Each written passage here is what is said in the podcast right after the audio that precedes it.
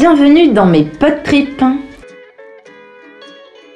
Ici, vous pourrez écouter des podcasts qui vous feront voyager, des entretiens avec des personnes d'ici ou d'ailleurs autour du voyage, mais pas seulement.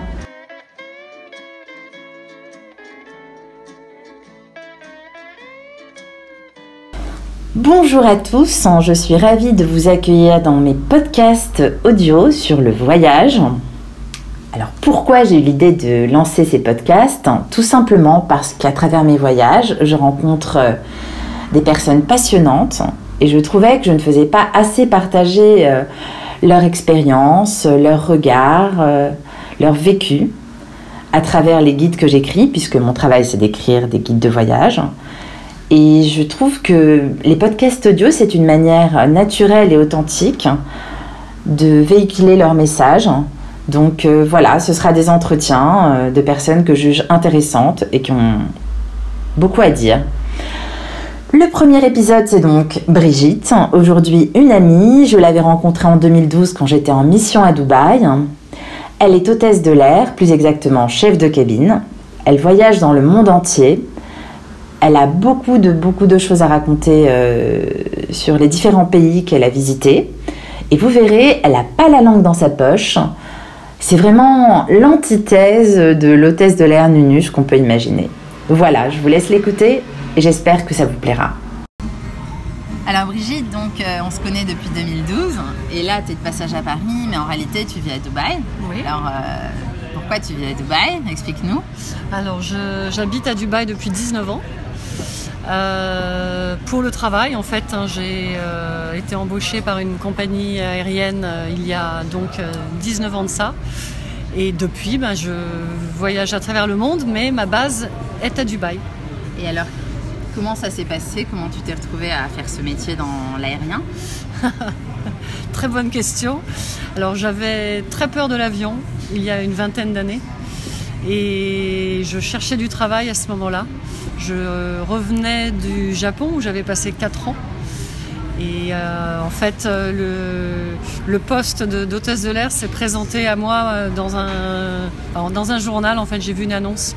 J'ai répondu à l'annonce sans vraiment y croire, vu que je pensais qu'il y aurait des tests pour voir si on n'a pas peur de l'avion pendant les entretiens.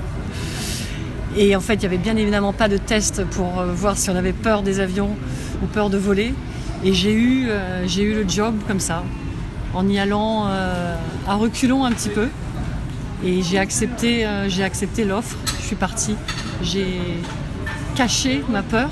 Et t'es partie à Dubaï? Et je suis partie à Dubaï, tout en sachant que j'avais très peur de, voler, mais par désespoir pour, euh, pour avoir un boulot, j'ai accepté le job. Mais est-ce que tu avais une envie de voyager? Tu avais quand même le rêve de faire ce métier ou c'était un peu un hasard? Pas du tout envie de faire hôtesse de l'air. Absolument pas, puisque j'habitais déjà au Japon auparavant, donc j'avais déjà un petit peu voyagé. Pourquoi tu vivais au Japon auparavant euh, J'ai commencé au Japon, j'étais fille au père, et j'ai étudié le japonais une fois sur place. Et de là, je suis restée 4 ans pour euh, perfectionner mon japonais. Et je suis rentrée au bout de 4 ans, pensant pouvoir trouver du travail en France avec mon japonais et mon anglais. Et finalement, comme je n'avais pas de diplôme spécifique, euh, j'ai un petit peu galéré. Donc quand le, job s'est présenté, enfin quand j'ai vu l'annonce pour, euh, pour ce travail à Dubaï, Dubaï que personne ne connaissait, moi je, pouvais à peine mettre euh, Dubaï sur une, sur une carte à ce moment-là. J'ai été aux entretiens qui se sont passés à Paris. J'ai été prise, j'ai évidemment évité de, dire que j'avais peur de voler.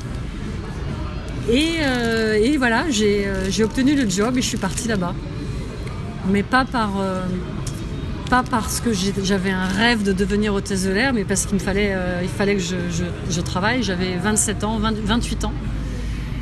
J'étais chez mes parents en revenant du Japon et il me fallait bien que, que je me remette dans la vie. Euh, alors, voilà. Alors comment ça se passe quand tu arrives à Dubaï? Première impression Première impression, c'était en 1998. Première impression, on est vraiment dans le désert. Euh, on est en bord de mer, mais il y a très peu d'immeubles, il y a, y a, très peu de, très peu de vie euh, sociale, à part un ou deux bars pour euh, certaines soirées. Donc ma première impression a été assez négative.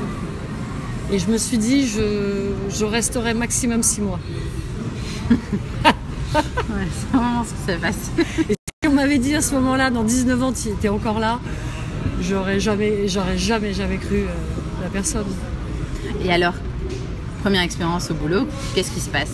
Euh, donc on a passé cinq semaines de, de formation au sol, où j'ai euh, essayé d'oublier que j'avais peur des avions. Et ensuite j'ai fait mes premiers vols. Mon premier vol, je pense que c'était en Égypte.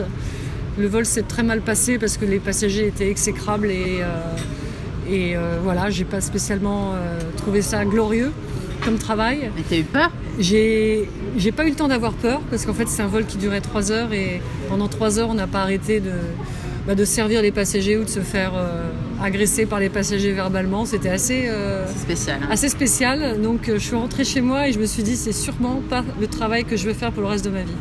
Ouais. Mais en attendant, tu t'es dit, je vais faire Mais avec. en attendant je fais avec et puis finalement la vie à Dubaï a été très très facile et très, Pourquoi et très fun parce qu'on avait, on avait des accès dans tous les grands hôtels avec les belles piscines, avec les, les beaux saunas, tout ça gratuitement. On était en bord de mer, il faisait beau euh, du mois d'octobre au, mois de, au mois de mai, on avait euh, 30 degrés de température avec un beau ciel bleu. On avait juste le mois de, de- du mois de juin au mois de septembre à un peu souffrir parce qu'il fait euh, environ 45 degrés en été. Le reste de l'année, euh, on en profitait. Et puis finalement, il y avait des belles petites soirées entre expatriés. Plus les, les amis qu'on rencontre qui viennent du bout du monde, qui viennent des quatre coins du monde et qui sont des collègues au départ et qui deviennent des bons amis.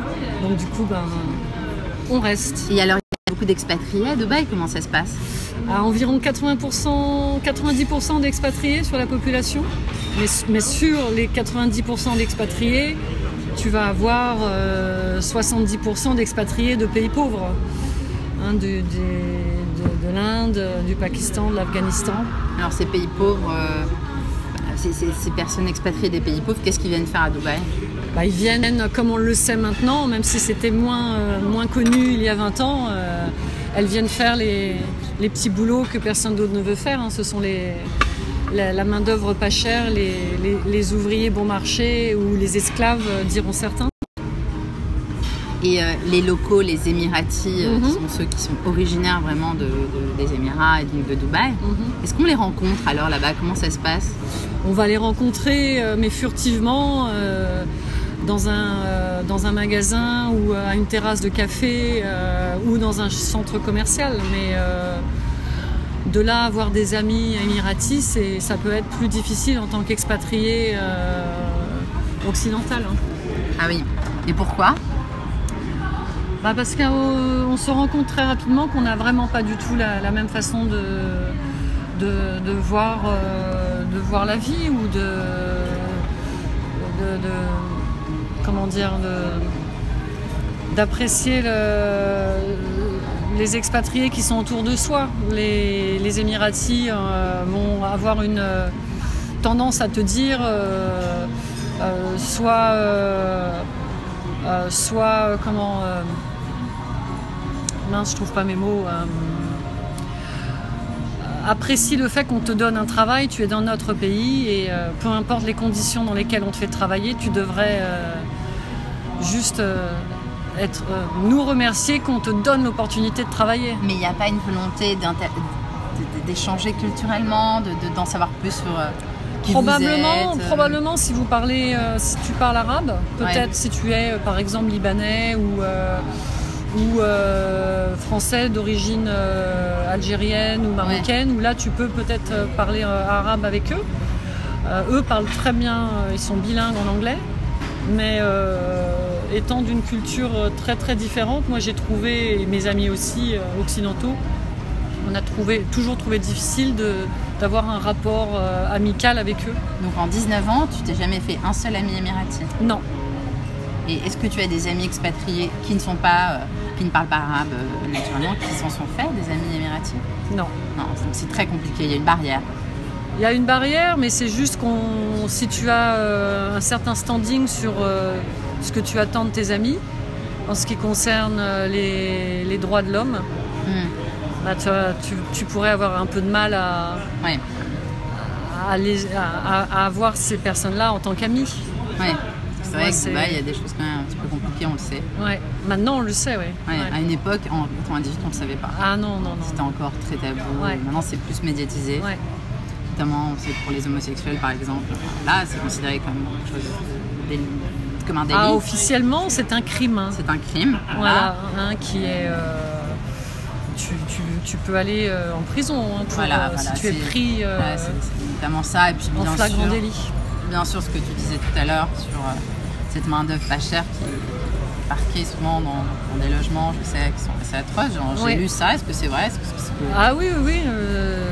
les, il y a des millions d'expatriés d'Inde et de tous les pays pauvres du monde, qui sont entre autres des Chinois aussi maintenant, qui sont effectivement des ouvriers, la main-d'œuvre pas chère de Dubaï, qui sont payés environ 120, 130 euros par mois, euh, logés, nourris, comme ils disent, mais euh, dans de très mauvaises conditions, comme euh, certains journalistes français ont pu le montrer dans certains documentaires. Et la vie là-bas, elle est chère La vie la vie, alors le... les loyers sont très chers. Pour te donner un ordre d'idée, moi mon loyer, euh, j'ai un F2. Euh, mon loyer me coûte environ 1500 euros par mois. Donc les loyers sont très chers, l'alimentation est très chère puisque tout est importé. Euh, par contre, il est moins cher d'aller au restaurant que d'acheter euh, son alimentation. Pourquoi? Parce que dans les restaurants, la plupart des restaurants, tu as de la main-d'œuvre euh, bon marché. Donc ils ont quand même des coûts, des coûts bien moindres que dans les restaurants français par exemple, où il y a la sécurité sociale à payer par l'employeur, etc. Donc finalement, ça revient moins cher d'aller au restaurant dans certains restaurants que d'acheter ton alimentation en, grande surface. Donc finalement, toi, tu cuisines très peu Alors moi, je mets un... Comment dire Je fais l'effort de cuisiner, en tout cas de manger chez moi quand je suis à Dubaï, vu que, à cause de mon travail, je suis euh, dans, dans, tous les pays du monde euh, où là, je vais au resto donc finalement, quand je suis à Dubaï, hmm. tendance, j'aurais tendance à, acheter, à manger et à cuisiner tranquillement chez moi. Alors comment ça se passe justement une semaine ou un mois type dans, ta vie euh, de chef de cabine? Dans ma vie d'hôtesse, euh, on n'a pas de destination euh, ou de, de continent particulier, donc je peux très bien le premier du mois être parti au Japon pour 24 heures revenir pour euh, peut-être deux jours de congé et repartir sur euh, l'Afrique du Sud ou euh, l'Afrique de l'Ouest, l'Afrique de l'Est ou l'Europe. on va avoir environ 8-9 jours de congé par mois, ce qui est très peu vu le nombre de kilomètres que l'on fait. Et, et, sur place, quand on visite un pays, on a environ 24 heures, au grand maximum 48 heures sur place. Donc toi, tu considères qu'en 24 heures, 48 heures, on a le temps quand même de voir des choses, on est bien trop sûr, bien sûr. Qu'est-ce que tu fais euh, euh, L'exemple, ben, ça peut être un musée, ça peut être une, une, expo, ça peut être un film euh, s'il pleut, un film qui serait censuré à Dubaï, que je me permets de voir ailleurs, là je sais où ça ne sera pas censuré. ou ça peut être une visite une visite, euh, comment dire, de touristique pour voir les, les paysages. par euh. exemple, qu'est-ce que tu as pu faire récemment euh, qui t'a bien plu ben, J'étais à Osaka la semaine dernière. Et à Osaka, ben, j'ai pris le train, j'ai été jusqu'à Kyoto, environ une heure de train.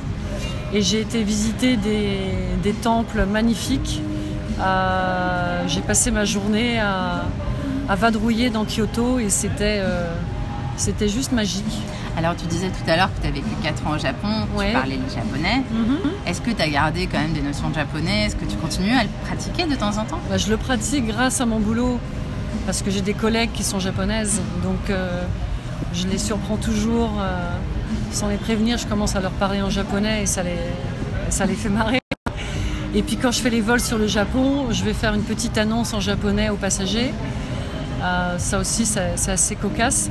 Et une fois sur place, je, vais, je, je comprends mieux que je ne m'exprime en japonais maintenant mais je comprends encore très bien ce qui se passe autour de moi. J'arrive à lire, euh, pas tout, mais j'arrive à lire certaines choses que je peux voir dans le métro ou, euh, euh, dans un journal. Et je regarde la télé aussi japonaise.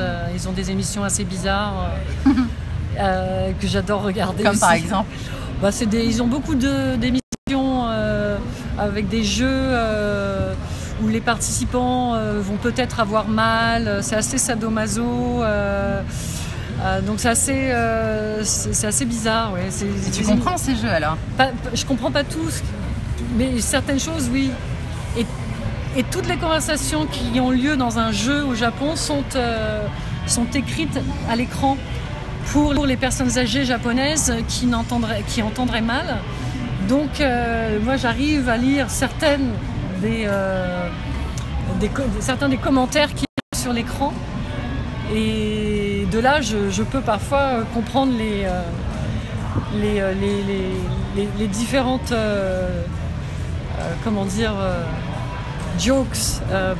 les différentes plaisanteries. Les différentes plaisanteries qu'il peut y avoir. Mais c'est assez cocasse, la télé japonaise. Et, le Japon, donc tu as passé 4 ans. Qu'est-ce que mhm. tu as aimé au Japon? Oh là Qu'est-ce que j'ai aimé J'ai aimé la, tradition qui se mélange à la modernité. C'est extraordinaire. Tu peux passer, euh, tu peux être euh, dans une foule à Shibuya avec euh, des milliers de gens qui traversent une rue et tu, marches cinq minutes et tu te retrouves dans un temple shinto ou bouddhiste où tu trouves un calme incroyable, où tu as l'impression d'être en campagne à 500 km de la ville. Donc c'est cette dualité entre la modernité et euh, la tradition qui m'a beaucoup plu et qui me plaît encore quand j'y retourne. Donc ça, ça n'a pas changé. Ça, ça n'a pas changé, ouais. On voit encore à Kyoto, bien sûr, tu vas voir des geishas qui se baladent en, kimono pour aller euh, sur, euh, sur leur lieu de travail. tu vois tu vois, tu vois encore des hommes qui vont être habillés en, yukata en, mode japonaise. Quoi. Donc c'est assez unique. Et donc dans le cadre de ton travail, tu voyages, de temps en temps tu fais des escales, tu en profites comme tu expliquais à l'instant, mais tu as aussi la possibilité de voyager tes loisirs quand mhm. tu as quand même des congés, et donc tu as des réductions de billets, j'imagine. Oui, bien sûr. Des, billets plutôt à des prix très bas. Comment mhm. ça se passe? Alors nous, on va payer environ 20% euh, d'un vrai billet. Et tu peux partir un peu où tu veux. Avec notre propre compagnie, comme les autres compagnies aériennes. Alors, où tu vas justement quand tu as des vacances? Euh, Mes dernières vacances, c'était en Islande pour la première fois. On a, euh, on, crapahuté sur des glaciers, on a, on, a fait du camping alors qu'il faisait 5 degrés dehors.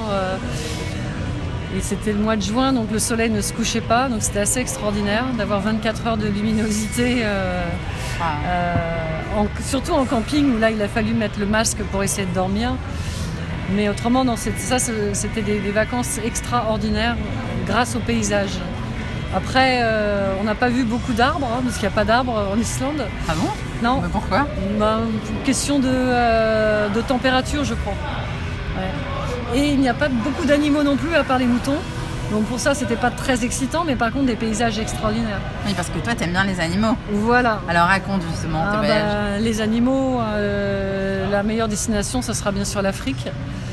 Alors de, euh, de la Namibie euh, à Etosha Park, où là tu peux voir de nuit des, animaux venir sur les points d'eau, mais ils viennent par milliers, donc c'est assez extraordinaire.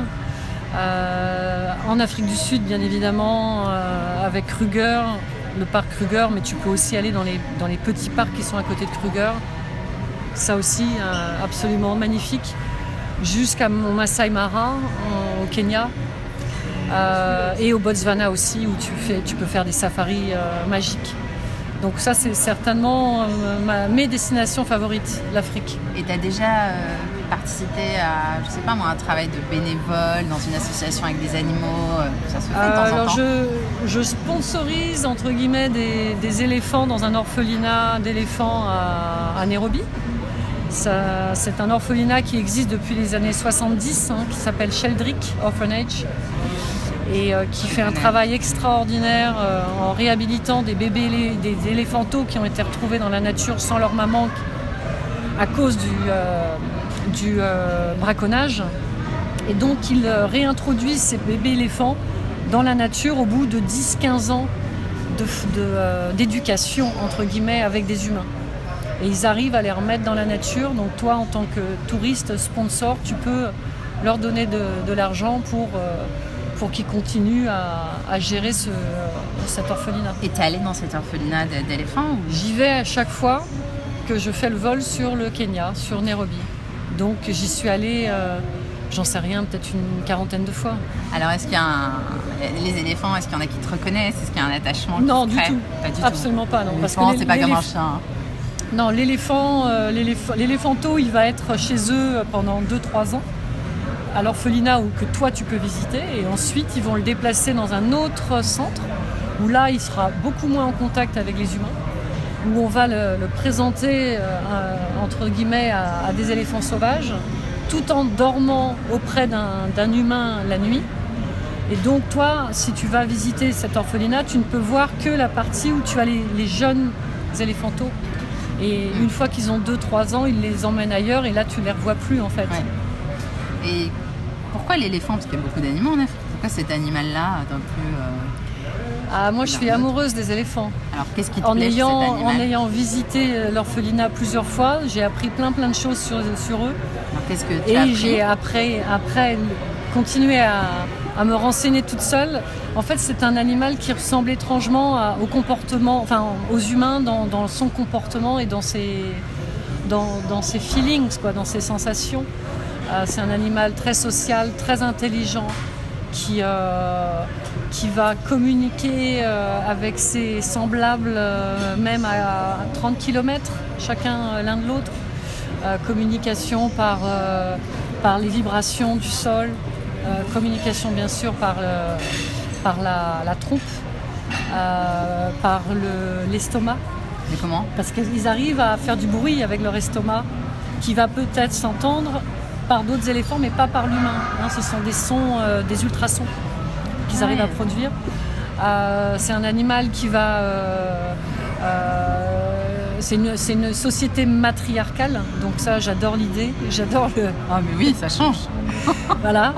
Donc les, les ados mâles, on les vire de la, de la société quand ils arrivent à la quinzaine, une quinzaine d'années. Les femmes, les femelles restent ensemble, élèvent les petits ensemble.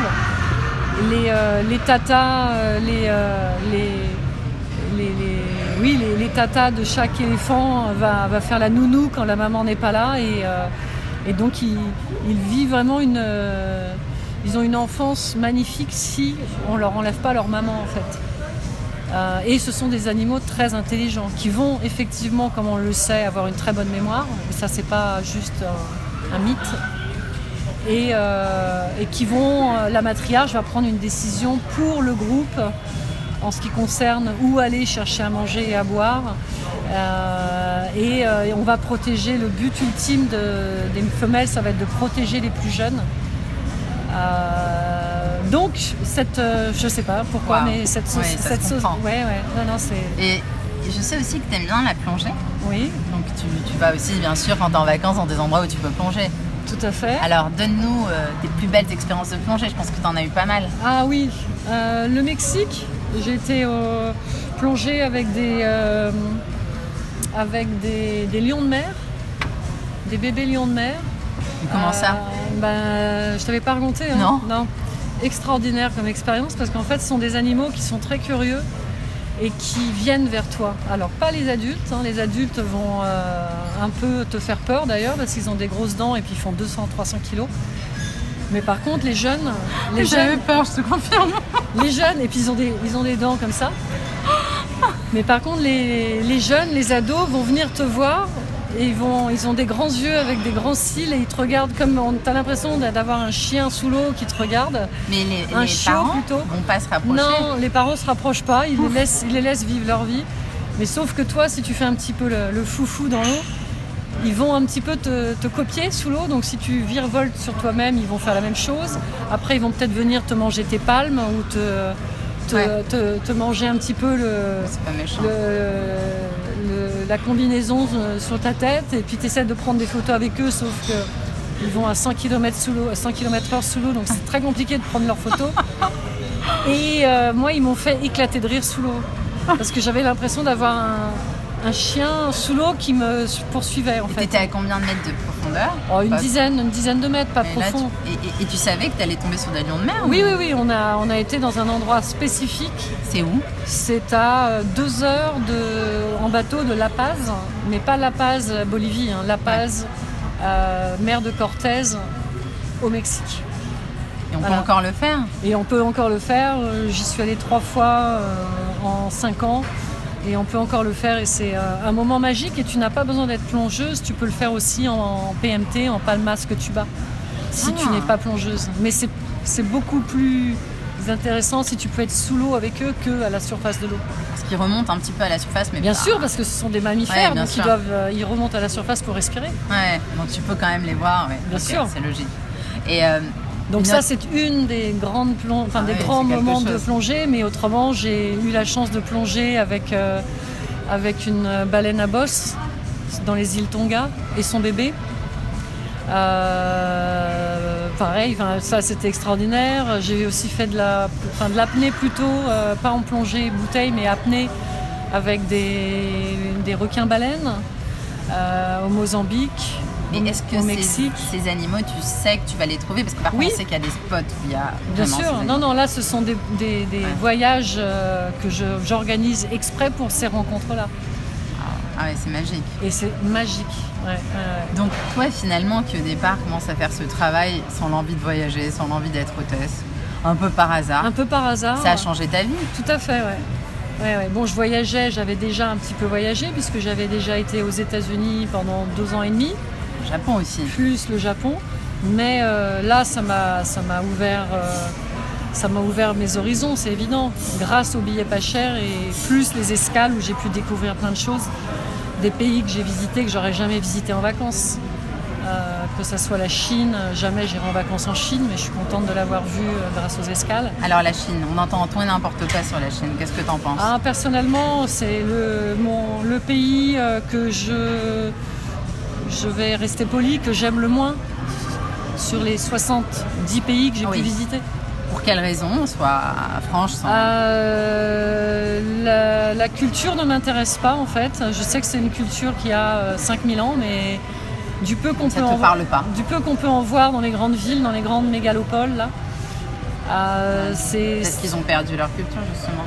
Peut-être, et puis euh, la- le manque de savoir-vivre que j'ai Ça pu se observer. manifeste comment Dans une ville comme Shanghai, par Euh, exemple, où bah, on, dû aller on te pousse, euh, on crache devant toi, euh, Comme ça. on hurle, on, on te- on peut te hurler dessus parce que tu as, essayé une fringue dans un magasin puis finalement tu veux pas l'acheter. On m'a même craché, moi j'ai une... j'ai- Ah, non, je te promets. J'ai eu une, une dame dans, une, euh, dans un marché, tu sais, euh, où tu. Voilà, où c'est que du, des, faux, euh, des faux Vuitton et des faux Oui, trucs. bon, ça, on les trouve pas. J'essaye j'essaye un t-shirt et puis finalement euh, je dis non, bah non, j'en veux pas. Et elle m'a craché à la figure. Ok. La, la Et est-ce qu'il y, a des- il y a des choses positives quand même en Chine qui t'ont plu Euh, oui, les pandas. Ah, les animaux. Alors, t'es allé les voir? J'ai été les voir, mais dans, dans le zoo de, de Beijing. J'ai emmené ma maman. Quoi, ma maman Ah. était, était en visite à Dubaï et j'avais un vol sur la Chine. J'ai été lui organiser un visa et, et je suis partie. Enfin, j'ai fait le vol pour, le, pour euh, le Beijing en tant qu'équipage. J'ai emmené ma maman sur le vol. Ma maman qui adore les animaux aussi et je l'ai emmenée au zoo de Beijing pour aller voir les pandas qui sont très bien traités. Ce sont les seuls animaux dans le zoo de Beijing qui sont bien traités. Donc j'ai dit à- bah, parce que le reste des animaux Mais pourquoi euh, ils sont bien traités et pas les bah, autres parce qu'ils représentent bien évidemment le, le, Oui, le On ne pays le sait pas forcément. Et euh, j'y suis allée juste avant les JO, donc euh, ils avaient fait un effort pour les futurs touristes pour que, pour que, les, pour que le, le- compound des pandas soit, soit représentatif de leur pays. Ils étaient très fiers, de- ils sont très fiers de leurs pandas, bien sûr. Mais malheureusement, en allant euh, voir les pandas euh, dans le zoo, si on regarde un, petit peu euh, vers la droite ou la gauche, on voit des animaux en cage, mal, mal nourris, maltraités. Donc j'avais dit à ma maman, on va directement aux pandas, on ne va pas voir les girafes ni les, ni les éléphants ou autres. Et on se met des œillères jusqu'à temps qu'on arrive aux, pandas. Et, là, on a vu une dizaine de pandas qui font pas grand-chose de leur journée finalement, à part manger du- des feuilles de bambou. Ouais. Mais c'était magnifique à voir. Donc je dirais que ce serait ça, ouais. Plus la, la muraille de Chine, mais la muraille de Chine, elle a été reconstruite.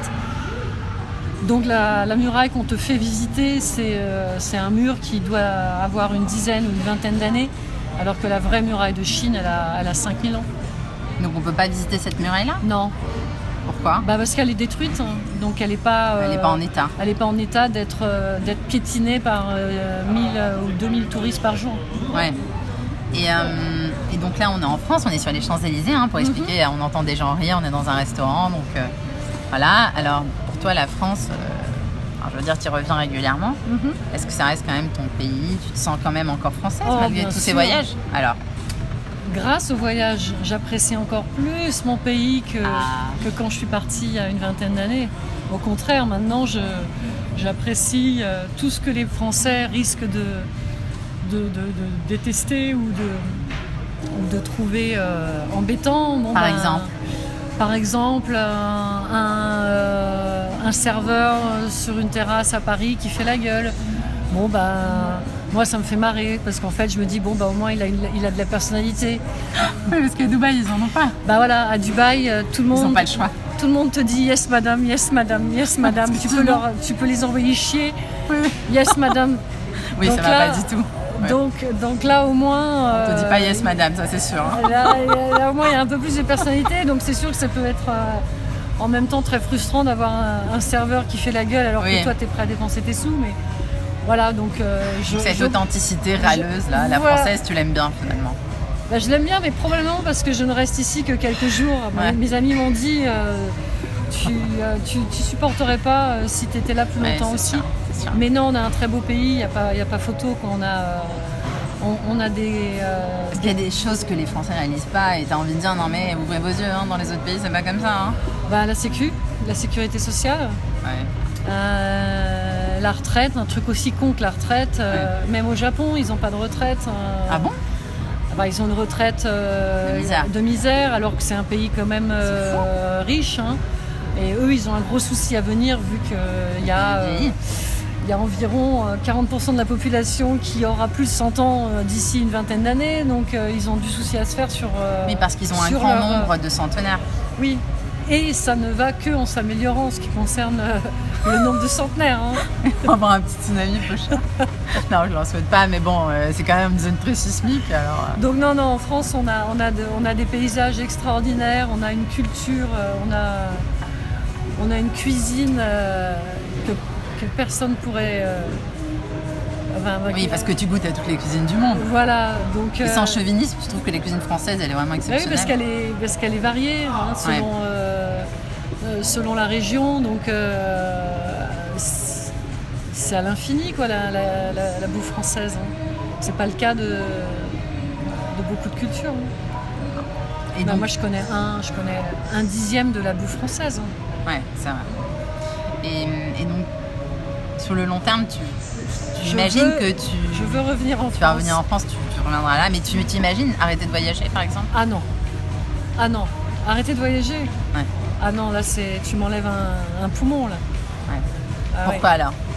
Parce que j'ai une envie, une curiosité euh, qui sera toujours inassouvie.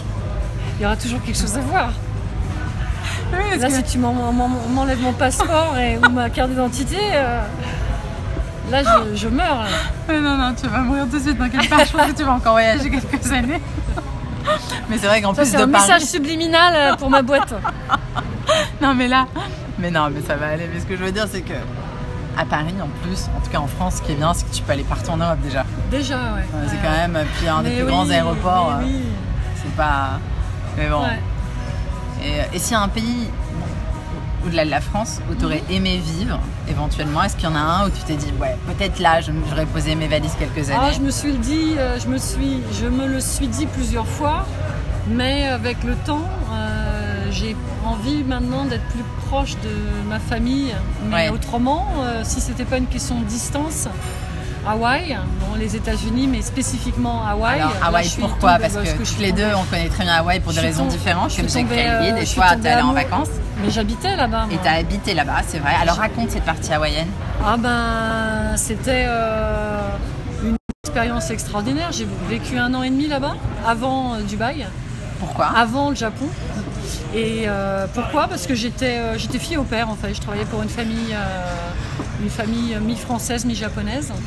Et euh, on, a- on habitait dans, dans l'hôtel euh, qui gérait, en bord de mer, Où ça? À Waikiki.